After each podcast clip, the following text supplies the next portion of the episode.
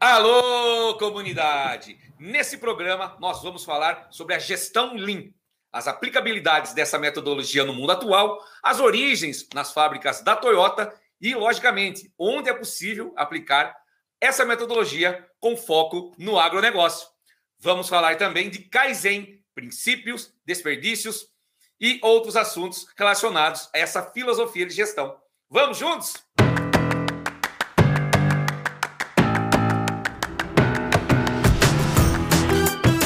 Olá, comunidade! Tudo bem? Eu sou o Éder Silvestrini e este é mais um programa Articulando. A ideia é podermos debater e conversar sobre artigos, palestras que os nossos convidados tenham escrito ou apresentado em algum evento, de maneira mais profunda, específica e detalhada. Vamos juntos? Alô, galera! Tudo certo com vocês?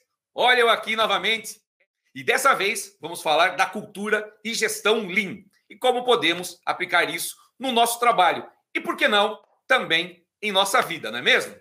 Para isso, nada melhor que contar com os maiores especialistas nesse tema, que inclusive trouxeram essa cultura aqui para o Brasil.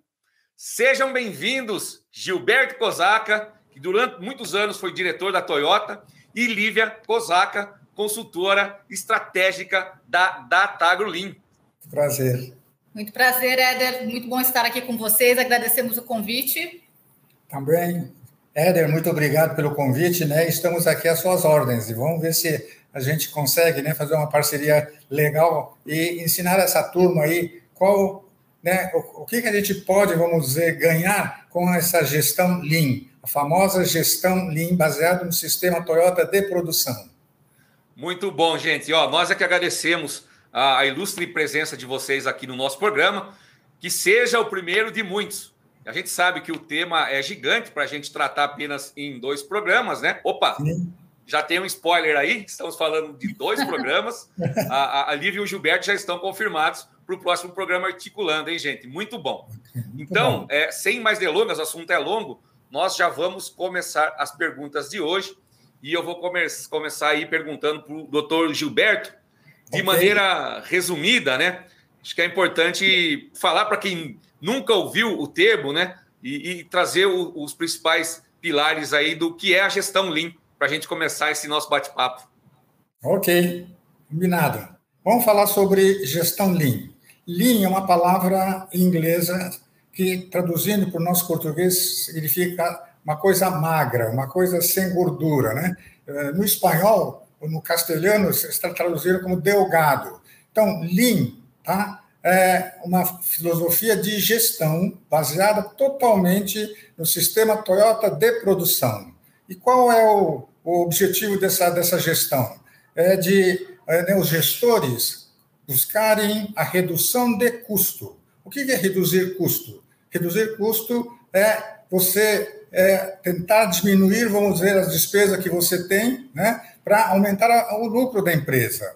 Mas vamos buscar redução de custos não pela simples eliminação de custos, mas sim é, reduzindo, vamos dizer, é, entendendo o que é o desperdício e eliminando e reduzindo, minimizando os desperdícios. No, na, no, no âmago da filosofia Lean, né, da filosofia dessa gestão Lean, é buscar redução de custo pela eliminação ou minimização de desperdícios. E no nosso negócio, o que, tem, o que tem de bastante são esses desperdícios que nós vamos ensinar para vocês enxergarem. Excelente, muito bem explicado, bem resumido, viu, doutor Gilberto? Para a gente ter realmente uma noção, é o que você comentou, essa gestão enxuta, essa gestão delgada, magra, né? É, para a gente realmente tirar as gordurinhas e eliminar desperdícios, né? Cabe na nossa vida também, né? A gente falou que a gente Verdade. vai aprender muito para a vida, né? Eu estou nesse momento de tentar eliminar desperdícios aí, tentar perder um pouco de peso, ficar um pouco mais magro também nessa linha. Viu? Não é fácil. Viu? Não é fácil. Viu, Éder? Em toda atividade humana, seja qual for, que tá, esteja em processo, ou seja, tem início, meio e fim, que normalmente todas as atividades que a gente está envolvida, né, tem início, meio e fim, é passível de a gente aplicar todos esses conceitos, né, e, e, e é, as aplicações, vamos dizer, da filosofia Lean. Muito bom, dá para a gente conversar bastante sobre, né, Lívia? Ô, Éder, é só para a parte né, de perder peso que você comentou, né? É só comer o que é necessário. e o que não for, não coma. Né? E exercício, então, assim, né? Exercício, exercício, com certeza. Muito Mas bom. também só o necessário, viu? Legal. Lívia, é, dando sequência, né? E até considerando a questão atual que a gente vive, né? A questão Sim. da pandemia, existe um conceito de que a gente vive no mundo muvuca. Uhum. É, é, um termo que é muito utilizado na questão da gestão Lean, né? O que, que significa essa questão de muvuca? Para mim, que sou leigo do negócio, muvuca é um amontoado de gente, né? Um lugar lotado. Quando você vai num barzinho, você chega no bar, o bar tá cheio, e fala, nossa, tá uma muvuca aqui. O que, que significa muvuca quando a gente fala de gestão Lean? Então, na verdade, assim, né, o termo muito conhecido é o, é o termo do mundo VUCA, né? Mundo VUCA. O que seria o mundo tá. VUCA? Tá? Depois eu até vou explicar o MU no final, mas o VUCA, né, vem dessa sigla em inglês, né, que significa o quê? Então, são quatro palavras, né? O volatile, que é o mundo muito volátil, né, com muitas mudanças. O seria o uncertain, que seria o incerto, né? O C de complexo, complex, né? E o A de ambíguo. Isso quer dizer várias verdades, né? Então, o mundo VUCA, você imagina, né? Muitas mudanças, mundo incerto, né? Se você for pensar com várias verdades, a gente até observa muito a parte do fake news mesmo, né?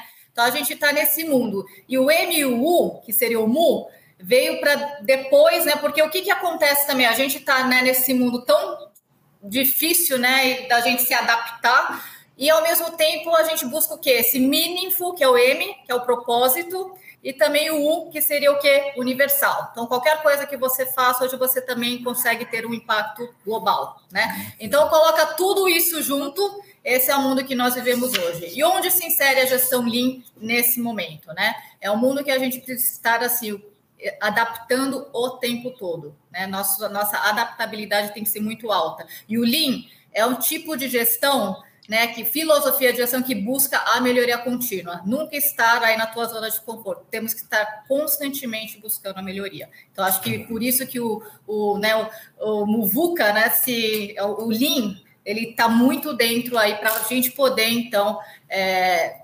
enfrentar esse mundo Muvuca. Okay. Excelente, Lívia, muito bom. Continuando contigo, Lívia, é, essa questão da filosofia Lean ela é aplicada somente no que a gente chama aí de chão de fábrica, ou ela pode ser aplicada em, em outras estruturas, outros contextos, né? Quando a gente fala de, de chão de fábrica, é de, de manufatura, né? É, mas ela pode ser aplicada, por exemplo, em outros contextos, tipo área administrativa, por exemplo.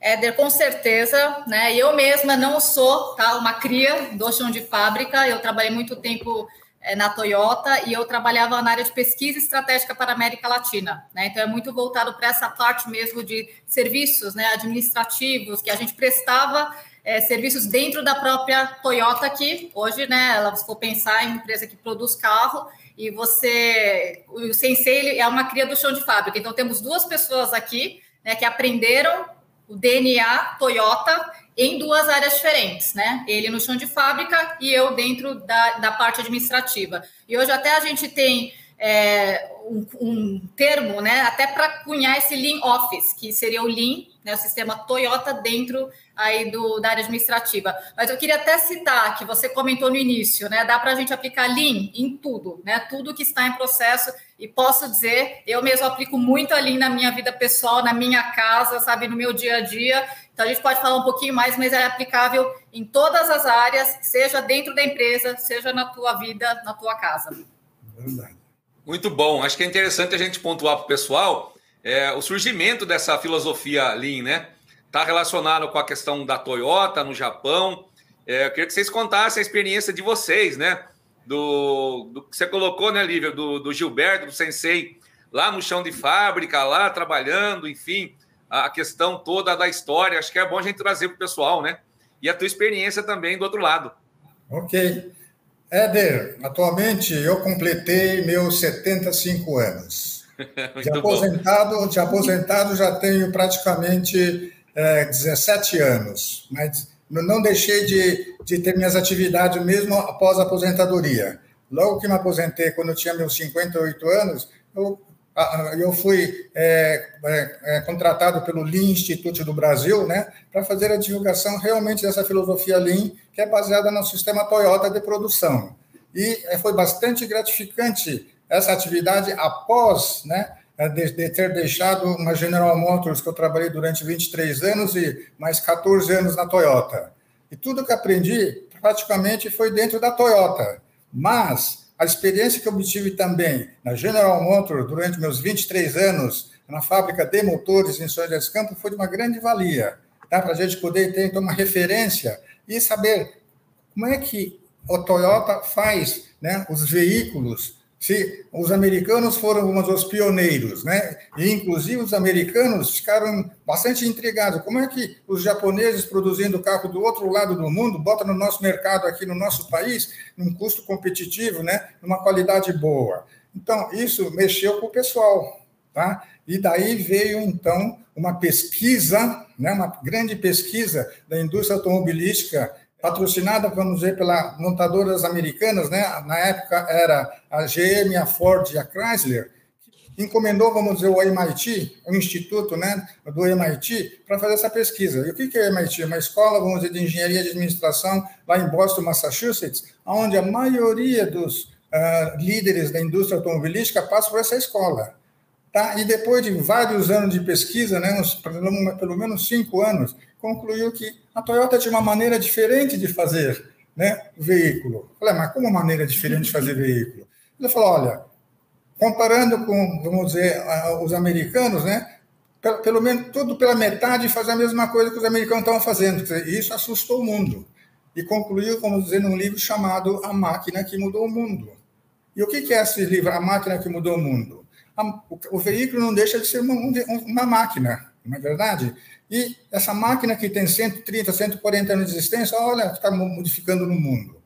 Não é verdade? Então, hoje, inclusive, nós enfrentamos grandes problemas, deixado, vamos dizer, para essa evolução né, da, da, da indústria automobilística. E o pessoal está indo cada vez mais dizendo, olha, em vez de ter motor combustão interna que polui o ar, precisamos entrar para motor, motorização elétrica. E realmente o grande desafio agora é ir para a eletrificação dos motores veiculares, né, para poluir menos, porque, olha, essa poluição aqui, olha, se não tomar cuidado, a gente vai acabar é, sufocado, não é verdade? Então, nesse sentido, o Lean nasceu realmente nesse livro chamado A Máquina que Mudou o Mundo, mais baseado no quê? No Toyota Production System, ou seja, sistema Toyota de produção, ok? Então, mas onde é que, como é que a Toyota fez essa, essa revolução, vamos dizer, desenvolvendo esse sistema Toyota de produção? 1945. O que, que aconteceu em 1945? Terminou a Segunda Grande Guerra. O mundo inteiro estava guerreando, o Japão lá perdido. Né? Perdeu a guerra e o Japão é um país sem recursos, comparando com o Brasil. O Brasil é um país né, abençoado pela natureza. E o que, que aconteceu? No Japão, sem recursos, sem dinheiro, país né, derrotado na guerra e dominado, vamos dizer, por uma junta americana que estava governando o Japão né, depois da guerra. Então, no 45 até 50, 51, 52, que continuou, o Japão era governado por uma junta militar americana. E, logo em seguida, o que aconteceu? Estourou a Guerra da Coreia, a consequência da Segunda Guerra Mundial, que o pai dividiu o mundo em dois polos, né, os comunistas e os capitalistas. A Coreia foi dividida em dois, Coreia do Norte, né, auxiliado pelos comunistas, e Coreia do Sul pelos capitalistas americanos. E os americanos falaram, vamos fazer essa guerra. Já a Coreia fica vizinho do Japão, então o americano falou, vamos fazer o Japão uma base militar para fazer essa guerra. E, e onde, entra, e onde entra a Toyota nesse negócio? Para fazer uma guerra, minha gente, você precisa de logística. Logística, inclusive, é uma palavra bélica, né? É, transportar as coisas. Não adianta você ter soldados treinados, né, equipamentos é, maravilhosos, se você não levar munição e alimento para a turma. E para levar transporte, você precisa de caminhão. A Toyota entra nesse. Caminhão, fábrica de caminhão. Tá? Então, o exército americano chegou na Toyota e falou: olha, precisa de caminhões para fazer a logística. Dá para vocês fazerem? Só que ela não perguntou quanto é que custa cada caminhão. Eu tenho tanto dinheiro aqui, precisa de tantos caminhões quem está na sobrevivência da coisa, ou seja, quase falindo, né, pegou essa empreitada e, ok, vamos fazer. e faz a revisão geral do sistema ou do processo de fabricação do veículo. Aí é a origem do sistema Toyota de produção. Tá? É focado extremamente no processo de fabricação e eliminar sumariamente tudo que é desperdício, para sobrar um pouco de, ok, lucratividade no negócio. Então, essa é a origem, praticamente, do sistema Toyota de produção, que se estendeu na década de 90 para Lean Manufacturing, o sistema Lean de manufatura. É, deu, para você entender? Fantástico, viu? Eu estou aqui divagando, viu, doutor Gilberto? Pensando lá nessa questão da logística, da guerra é, da Coreia, essa necessidade dos caminhões, a Toyota entrando nesse mundo de produzir caminhão, né? Não sei se produzia na época caminhão, mas teve que de produzir para fazer o, o, atendimento, aí a sobrevivência, né? E pensando nessa questão aí do, dos Estados Unidos, do MIT, né? As montadoras lá, Ford, a Chrysler, a, a GM, e no livro, né? Máquina que mudou o mundo, aí automóvel, queira ou não queira, é, é nessa linha, né? Impactou em tudo que a gente vive, né? Hoje a gente não vive sem, não tem como, né? E Cara, muito bom, fantástico história, sempre muito bem-vinda. Deu para ficar muito claro, viu, Gilberto? Show. Muito bom, obrigado. Viu? E dando sequência, é, o senhor comentou da, do sistema Toyota de produção, né, o, o, TPS, e existe também atualmente o modelo Toyota Way.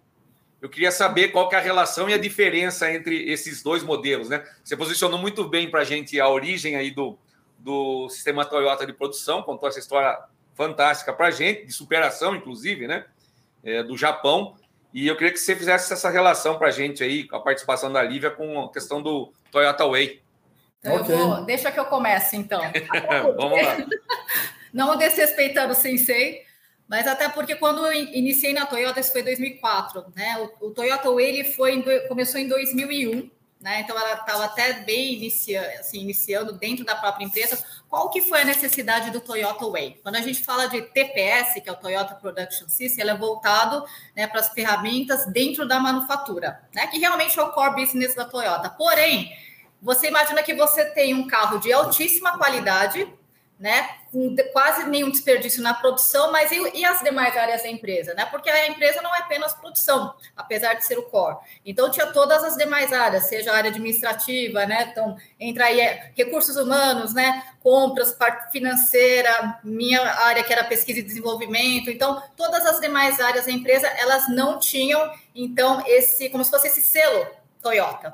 Então essa foi a necessidade de você conseguir né, disseminar ou man, conseguir manter a mesma qualidade que você tem nos seus produtos, né, dentro da própria empresa. Então isso foi disseminando para demais áreas da empresa. Então hoje o TPS ele se tornou o Toyota Way, que é o modelo Toyota de negócios, né? Depois a gente pode até falar um pouquinho mais dos pilares, mas eu mesma, né? Eu falei que eu não vim do chão de fábrica, trabalhava né, na área de pesquisa e desenvolvimento, então eu comecei na Toyota aprendendo sobre o modelo Toyota de negócios né, que é muito voltado o que são as ferramentas do show de fábrica, né, que são então é, de alguma forma passadas, né, para aí a, as demais áreas, mas lógico tem que também estar de acordo com a necessidade de cada área, né? Nem tudo se aplica 100%, mas é, realmente o que se aplica foi realmente é, então disseminado dentro da empresa. E hoje você pode falar então é, Toyota Way é o DNA Toyota, modelo Toyota de negócios. Ok, Éder. Lembra, 45, 1945, 1950, então, o início da coisa, vamos dizer, foi início na década de 50. De 50 né, até 91, tá, quando foi lançado o livro A Máquina que Mudou o Mundo, bom, demoraram praticamente 40 anos. 40 anos, tá, a Toyota veio desenvolvendo e, como é que chama, é, purificando e e melhorando continuamente o sistema Toyota de produção. Só que em 91, o que, que aconteceu? Com o lançamento do livro A Máquina que Mudou o Mundo, onde o termo linha apareceu, tá? os catedráticos, ou seja, uh, os acadêmicos do MIT, né, os acadêmicos do MIT, inclusive, eles foram lá na Toyota buscar informações né, para compor esse livro. Falaram, olha, tudo que vocês estão fazendo aqui, olha, é possível também a gente aplicar em outras áreas. De 91 até 2001 passaram 10 anos. Tá? Então, em 2001, a própria Toyota, vendo que o mundo, é o mundo do negócio, eu estava falando em Lean, Lean, Lean, além da manufatura, em 2001, tá, um presidente da Toyota só chegou e falou: nós vamos fazer, não só chamar Toyota Production Systems, mas sim um modelo Toyota, ou seja, Toyota Way, e aplicar isso além da manufatura. Então, na área de compras, na área de, né, de recursos humanos, na área, ou seja, na área administrativa de finanças, tá? É, co, é, seios, ou seja, área de vendas. Então, de modo geral, Toyota Way é o modelo Toyota aplicando os conceitos básicos do sistema Toyota de produção em todas as demais atividades. Inclusive, na época que eu estava no Lean Institute, por exemplo, eu fiquei no Lean Institute desde a minha aposentadoria em 2004 até 2014, praticamente 10 anos como diretor executivo do Lean Institute Brasil. Olha, na área de assistência médica, tá? na área de bancos, seguros, na área de serviços. Olha, a área de serviços também é possível de aplicar todos esses conceitos. E o pessoal realmente né, está deslumbrado com isso e Lean Office hoje é uma realidade, né? uma grande realidade, né? buscando eliminar desperdícios, né? Os, menos que sejam, mesmo que sejam pequenos desperdícios, né? no todo dá um grande, como é que chama, é, soma que modifica, vamos dizer, a estrutura da, do lucro de uma empresa. Então, reduzir custo, tá? É o âmago, vamos dizer, do, do, da filosofia Lean, tá? Mas, além disso aí, por que que no Toyota Way, tá? O pessoal fala respeito às pessoas e Kaizen, enquanto que no Lean Production System, ou seja, o sistema Toyota de produção, os dois pilares são o Just in Time e o Jidoka, né? Então vamos, explicar um pouquinho a parte, essas partes, é, é, essas quatro pilares, dois do sistema Toyota de produção e os dois pilares do Toyota Way. No, no sistema atual de produção, o just-in-time é o aspecto quantitativo, né? aspecto quantitativo do sistema, ligado com quantidade. E o Jidoka, né, que é a autonomação, é o aspecto qualitativo. Um lado fala que a produção tem que ser uma produção é, é, é, em fluxo, não pode parar. Outro fala, não, para se tiver problema, que é problema da qualidade. Então, essas duas forças antagônicas, não poder parar e outra é parar, é que constrói todo o sistema Toyota de produção. Agora, ligando isso aí para o sistema Toyota Way, respeito às pessoas. O pessoal chega a falar, mas respeito às pessoas? Mas não é coisa mais natural todo mundo respeitar todo mundo? Parece ser óbvio, né? mas tem muita gente que não respeita os próximos. E dentro do sistema Toyota de produção, tá? O respeito às pessoas é uma realidade. Inclusive, isso foi pego no Toyota Way. Então, vamos respeitar as pessoas em todos os níveis, desde o presidente, do CEO, até o mais baixo lá embaixo, né, que, que é o que mais realmente precisa ser respeitado. Né? E Kaizen. O que é Kaizen? Melhorar continuamente né, tudo que o pessoal está fazendo. E dar oportunidade para eles melhorarem, educando, capacitando, Tá? Então, isso também, educar e capacitar também faz parte do respeito às pessoas. Porque tudo que a gente faz, Éder, a gente depende das pessoas hoje. Por mais que a gente fala que nós temos inteligência artificial, é, robô, não sei o que lá, por, por trás de tudo isso aí está o cérebro humano, e é muito tempo ainda o cérebro humano vai ser insubstituível. Tá? Então, vamos respeitar o ser humano em todos os aspectos. Então, recapitulando, no Toyota Way, são dois pilares respeito às pessoas e melhorias contínuas, seja Kaizen. Ok? Muito bom, fantástico, viu? É, aproveitando essa questão do gancho, a gente vai perguntar sobre o Kaizen, mas eu fiquei pensando aqui, esses programas trazem muito da, da cultura nipônica, da cultura japonesa, né? Essa questão aí da, do respeito, da disciplina. Eu, inclusive, já vi o material de vocês que vocês falam do 5S, no Japão é 4S, né? Que o quinto, que é disciplina, todo mundo já entende que, que, é, que é natural a já questão tá da disciplina. Já está impregnado. E a coisa que vem para o Brasil, a gente tem que se disciplinar, é, é diferente, né? E, e, isso, é, isso é muito bom. Eu queria seguir nessa uhum. linha, e acho que a gente poderia falar um pouquinho do, do Kaizen, né?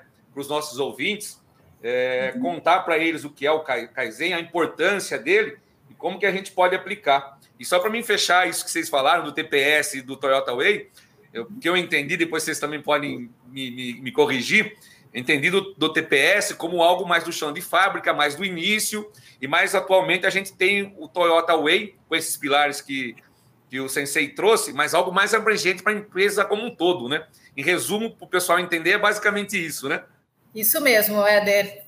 Olha, você já está um bom aluno da gestão Lean. E voltando um pouquinho só na, no que você falou sobre a disciplina, né? Achei muito interessante, porque realmente, quando a gente vai ensinar né, gestão Lean e fala da disciplina, todo mundo fala, ah, vocês são japoneses, já nascem assim, né? E realmente é algo que está muito impregnado desde criança, né? Você já aprende nas escolas toda essa parte, até de limpeza, né? Do 5S, limpeza, organização, respeito ao próximo, né? Mas ao mesmo tempo, não estou falando que todo mundo nasce dessa forma, é adquirido. E maior, o maior desafio que o pessoal fala no Brasil é realmente o aspecto da disciplina. Então, um que né, você vê a cultura japonesa que tem um grande trunfo, aí uma grande vantagem, e na nossa cultura, nessa parte da disciplina, realmente é o, é maior desafio. Tá? Então, é só para colocar um pouco desse gancho, tá bom? Agora, falando aqui da, do Kaizen. Né? O Kaizen, que é uma palavra japonesa, né, que significa, então, melhoria contínua. O Sensei já apontou muito bem que né, o, os pilares né, do Toyota Way, que é o modelo Toyota de negócios, é o que? O respeito às pessoas e a melhoria contínua. Então, tudo tem que ser feito com muito respeito às pessoas, e o aspecto da melhoria contínua é bem aquilo que eu falei da parte do mundo muvuca, né? Que você assim está em constante mudança, né? Você tem que estar constantemente adaptando e ao mesmo tempo esse lifelong learning, sabe, de você estar continuamente aprendendo. Então, esse é muito foco do Kaizen, tá? Da melhoria contínua. Você nunca estar aí satisfeito, né, com o status quo. É por isso que é muito importante também a gente falar outro pilar muito forte, né? Assim, ser a padronização, porque com a padronização, quando está tudo indo muito bem, aí que você começa o quê? A encontrar o melhor ambiente, a base para melhorar, né? E a melhoria contínua, vocês sempre falam bastante, né? Quando você não tem mais o que melhorar, começa a inovar, né? Então pensa diferente, como que vai, às vezes vai fazer a mesma coisa, mas de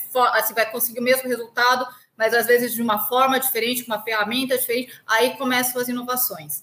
Né? Então, é por isso, a gente, é, essa cultura mesmo, né, da adaptabilidade, da busca pela, pelo conhecimento e esse lifelong learning mesmo, que é, uma, é contínuo, não para nunca. Por isso que eu acho que até o Lean, ele está muito bem, né, preparado para poder a gestão, né, como um todo, para enfrentar todas essas mudanças que a gente está enfrentando, né, na, no futuro do trabalho que a gente conversa e ouve bastante.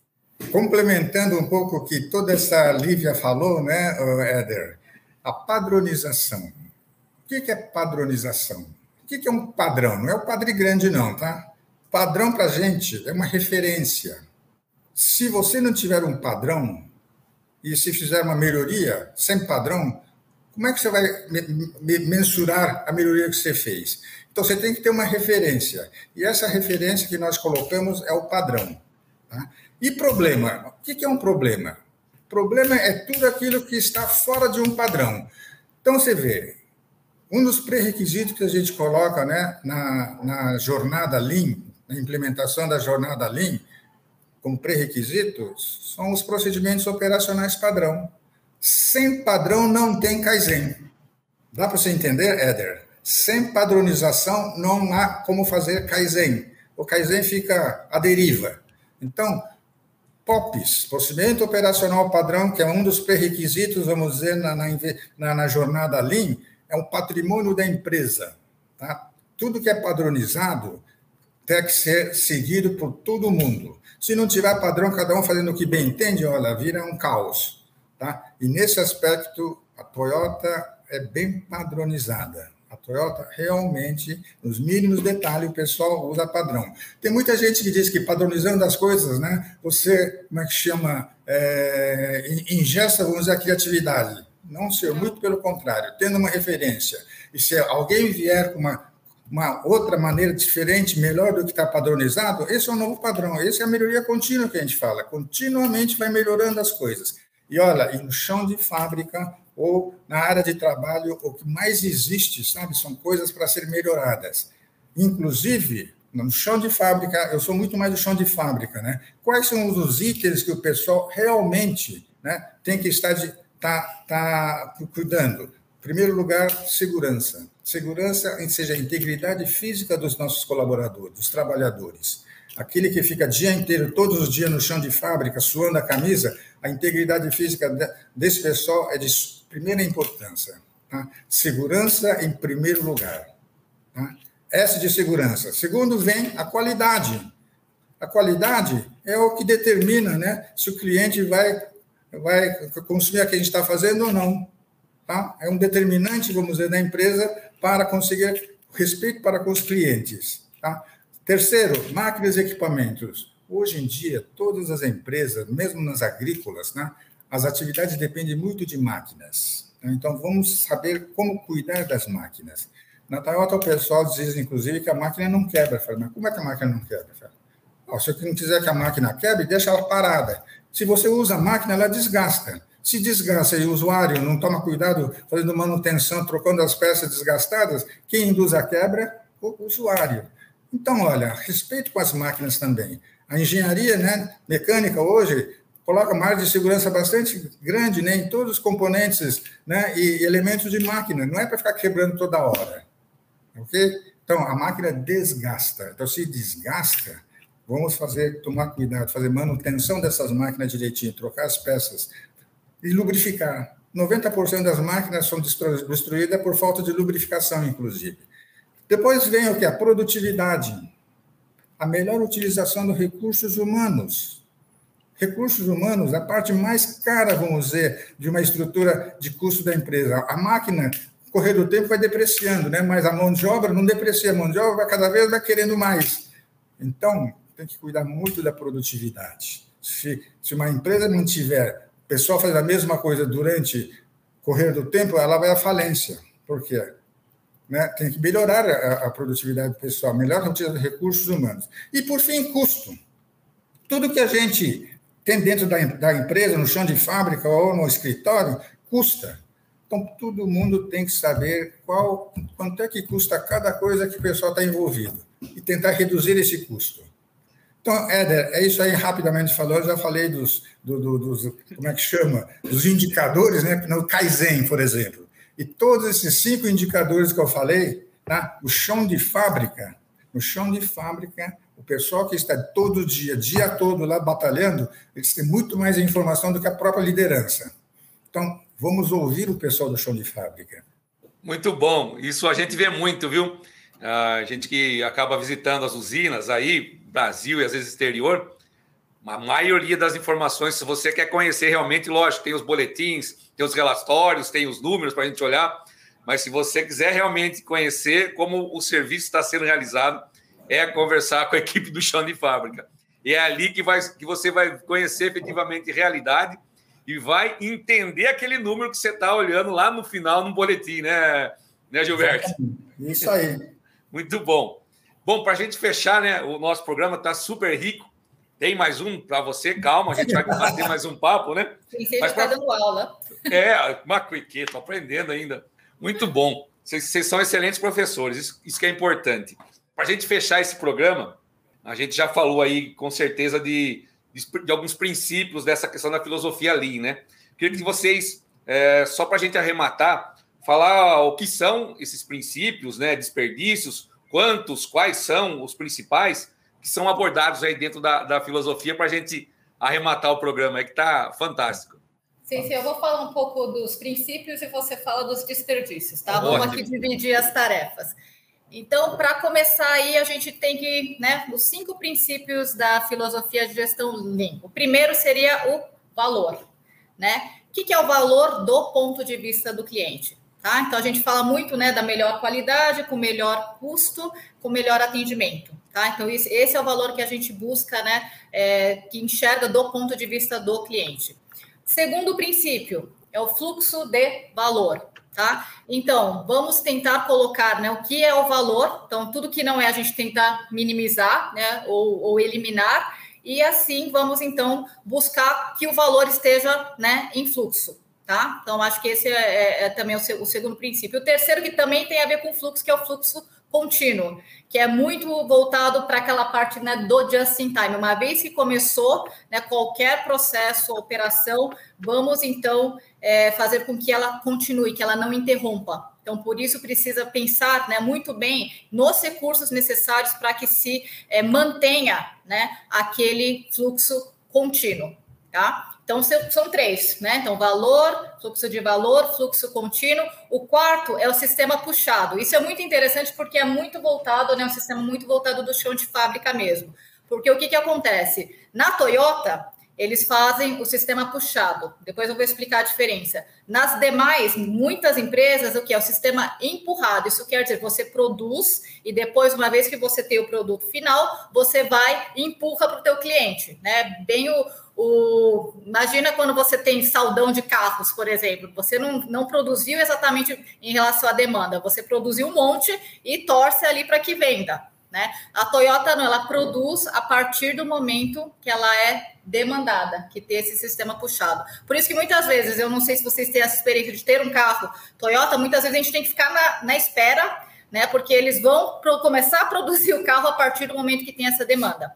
Tá? Então, esse é muito, esse é um paradigma que é muito forte né, dentro da Toyota, esse quarto princípio, que é o sistema puxado, que diferencia é, das demais indústrias, tá bom? Então, já falei quatro. O quinto, que seria, então, melhoria contínua, que é o Kaizen. Então, você, uma vez conseguindo né, ter a tua produção, focar no valor, colocá-la, né, é, buscar o fluxo de valor, que ele continue, não seja interrompido, tem o sistema puxado, então você só produz a partir do momento que você tem a demanda, e aí sim você cria também toda essa base né, para a melhoria contínua. Tá? Então, esses são os cinco princípios.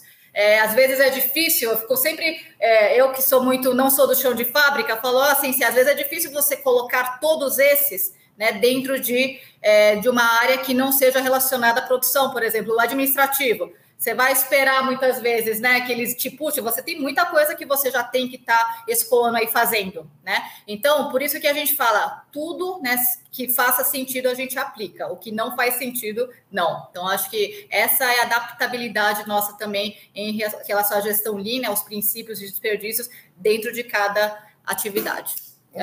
Sei se vai falar dos desperdícios é, agora. Muito, muito bom, Lívia, as suas definições sobre os cinco princípios. Aprendi, eu, eu vou, eu vou, inclusive, enriquecer um pouquinho alguns princípios, ah, dando okay. exemplo. Por exemplo, no fluxo de valor. Nós colocamos que fluxo de valor. Valor é aquilo que o cliente paga para a gente, né? É o custo, a qualidade, o atendimento. É o que valoriza a, a, as atividades, vamos dizer, do fornecedor. E o fluxo de valor? Falei também aqui no início que toda atividade humana tem, que tem início, meio e fim, pode ser aplicado esse conceito Lean, não é verdade? Então, dentro de uma organização empresarial, existe vários relacionamentos cliente-fornecedor, fornecedor-cliente, cliente-fornecedor, em cadeia. Tá? Então, olha, processo início é fornecedor do processo meio, processo meio, cliente do processo início. E assim sucessivamente. Tá? Então, olha, cliente tem que exigir realmente qualidade. Então, fornecedor não pode mandar para o cliente, para o processo seguinte, né, coisa com defeito. Isso é proibido dentro da Toyota. Ok? Então, esse é o fluxo de valor. Outra coisa que ela falou, né? Negócio sistema puxado.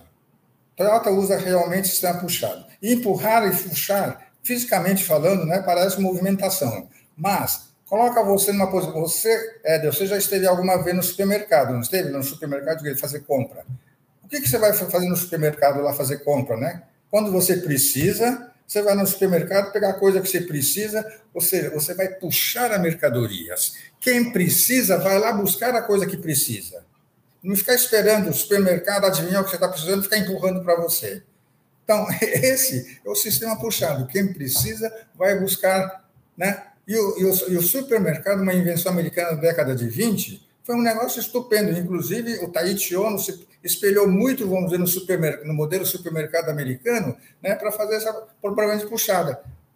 Quem precisa, minha gente, vai lá buscar. Inclusive, o Taichi Ono, na, na, na década de 50, ele falou assim, olha, ele tinha vários fornecedores, inclusive fornecedor dentro da própria empresa. Ele cuidava, vamos dizer, da usinagem da Toyota. E fornecedor da usinagem da Toyota são o pessoal que faz a fundição, a forjaria. Né? Fundição e forjaria são fornecedores da, da, da, da, da usinagem. Então, ele chegava assim e falava: olha, pessoal, quando eu chego na minha, minha, na minha oficina de usinagem, tem um abarrotado de estoque lá. Eu nem pedi, vocês mandaram. Então, ele falou: olha, doravante, você não precisa me trazer, não. Quando eu precisar, eu vou buscar na sua oficina as peças que eu preciso, no sistema puxado. Com isso, o que, que ele fez? Aliviou a área dele. Então, esse foi realmente o início do sistema puxado, né? Sistema puxado. Quem precisa vai buscar as coisas que precisa. Não espere os outros ficar empurrando as coisas para ficar, como é que chama, bagunçando a sua área de trabalho. Ok, Éder? É isso aí. Deu para entender? Muito bom. Não, vocês explicam muito bem, com muito detalhe, com exemplo fantástico. Tá. E... Então, vamos falar. Peraí, é, ele faltou se falamos agora ou falamos depois, Éder? Porque tem bastante coisa ainda dos do sete desperdícios. Vamos lá, pode mandar bala. Então, vamos falar agora vamos dos fechar desperdícios. Legal. Sete são desperdícios, né? Porque o Toyota, uh, o Taichi Ono estabeleceu isso dentro da, como é que chama? Produção. Produção, no chão de fábrica. Então, primeiro grande desperdício. Ele falou superprodução. Quando a gente fala superprodução, é produzir mais. É, Fazer coisas não necessárias é um grande desperdício. Produzir mais do que o necessário. Tá? Produza somente aquilo que é necessário, seja, aquilo que está sendo puxado, aquilo que está sendo né, consumido. Então, esse é o primeiro desperdício. Produzir além da necessidade. Segundo desperdício, espera. Não deixa o cliente esperar. Tá? Espera. Então, quando o cliente vai puxar, no sistema, vamos dizer, é, Milk Run que existe hoje, né, fornecedor tá, tem que deixar as peças prontas para o cliente quando precisar ir buscar. E a Toyota usa muito Milk Run. Para você ter uma ideia, a fábrica de Indaiatuba, na época que eu me aposentei, dentro da fábrica propriamente dita, tinha estoque, vamos dizer, de um dia de trabalho. O resto tudo estava no sistema. Estava tudo no sistema tá? no, no fornecedor, no, no, no, depósito alfandegado, etc, etc. E a Toyota, quando precisava, ia buscar as coisas just in time. Então, esse é o conceito do just in time. Não deixar o cliente esperar. Esse é o segundo desperdício, né? espera. Terceiro desperdício é transporte. Aí Ederson vai me perguntar, transporte e desperdício é um desperdício necessário. Você não tem uma fábrica ao lado de cada cliente. Você fabrica num lugar e esparrama pelo mundo afora, né? Então, qual é a regra? Fazer uma única vez na menor distância possível. Transporte, movimentação de material. Ok? Quarto desperdício, movimentação de pessoas.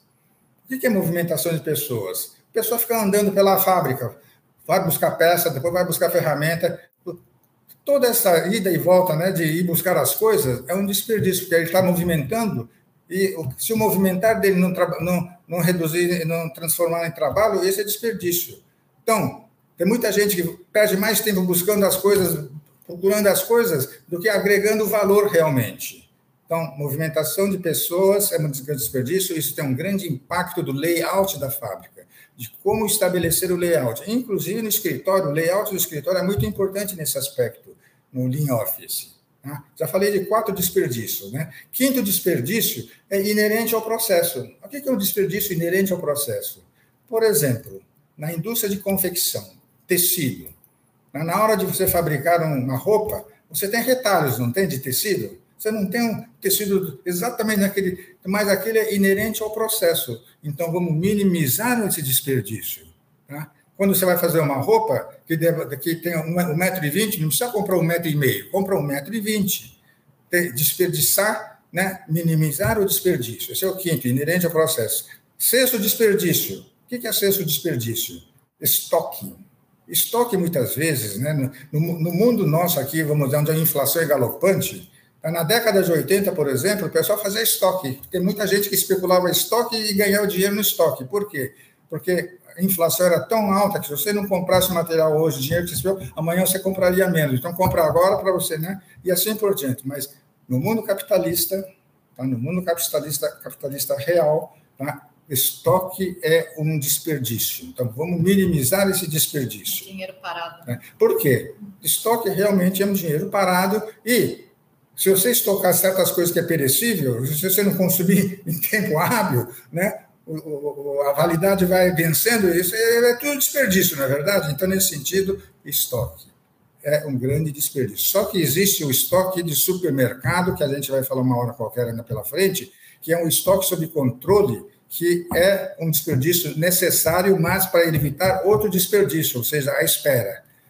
E, por fim, né, o sétimo desperdício que o pessoal coloca é o retrabalho. Olha, o que mais existe no escritório, né, no office, são retrabalhos. Né? Fazer certo na primeira é o que a gente pede. Fazer errado também custa. Consertar o que está errado é outro custo. E refazer. Então, se você fizer a coisa errada, tem três vezes mais o custo do que fazer certo na primeira. Então, faça certo na primeira. Legal? Agora, Fantástico. pessoal, sete desperdícios que o Taichi Ono falou. Mas tem um oitavo desperdício que o pessoal fala muito, mas que a Toyota usa muito, é a utilização da inteligência humana. A Toyota usa a inteligência de todos os né, colaboradores. Se não usar, através do plano de sugestão, através do círculo de Kaizen, etc. Tal, né? E tem gente agora fazendo doutorado, tá buscando né, o nono desperdício. O que é nono desperdício? Pessoal não trabalhar em equipe. O problema de né, não, como é que chama? É, discordância ou, ou, ou, intriga entre os membros da diretoria, da gerência, etc. Tal. Isso é ruim também, né? Então, vamos focar nós nos sete desperdícios, que é suficiente. Legal? Fantástico. Essa questão do, do sétimo me marca muito, porque eu me cobro muito de fazer uma vez só e fazer bem feito para não ter que refazer. Eu cobro muito, inclusive Verdade. aqui em casa, o pessoal fala, gente, faz uma vez bem feito, você não precisa fazer de novo, não tem cobrança, não tem exceção de saco, né? Exato. E, e eu lembrei também aí essa questão do estoque. Minha mãe sempre teve uhum. lanchonete, bar e tal. E a década de 80 me passou na mente isso aqui. A gente saía fazendo estoque, eu com meu pai, comprava assim é, uma enormidade de caixas de cerveja, de bebida, e acumulava, porque era exatamente isso. De um dia para o outro o negócio mudava assustadoramente, né? E, e, veio na mente essa questão, viu? Só agradecer vocês, né? A gente sabe, né, pessoal, que o, que o tema é gigante realmente para a gente ser tratado só em um programa. Na verdade, eu acho que é gigante para a gente tratar numa temporada de articulando. né? Mas nesse caso, a gente tem a sorte ainda de ter mais um programa para dar sequência aos ensinamentos, né? Aprendi muita coisa aqui hoje, tenho certeza que o pessoal que vai nos assistir também. E, e aí? Partiu aplicar o Lean na nossa vida profissional, pessoal, nas nossas usinas? Lívia, Sensei Gilberto, muito obrigado pela presença, viu? Ó, fantástico o programa. Arigatô, viu? O foi da gente, viu? E pode contar com a gente. Foi um prazer, Éder. E olha, vamos cobrar aí vida limpa para você aí também. Legal. Viu? Uma última pergunta. Qual é a palavra japonesa para gratidão? Gratidão. É. Arigato. Arigato mesmo. Legal. Arigato. Muito obrigado. Fechou. Pessoal, é isso aí. Nós nos vemos então no próximo programa. Um grande abraço a todos. Até mais. Até mais. Até mais. Abraço. Street One. Infinitas ideias, uma comunidade.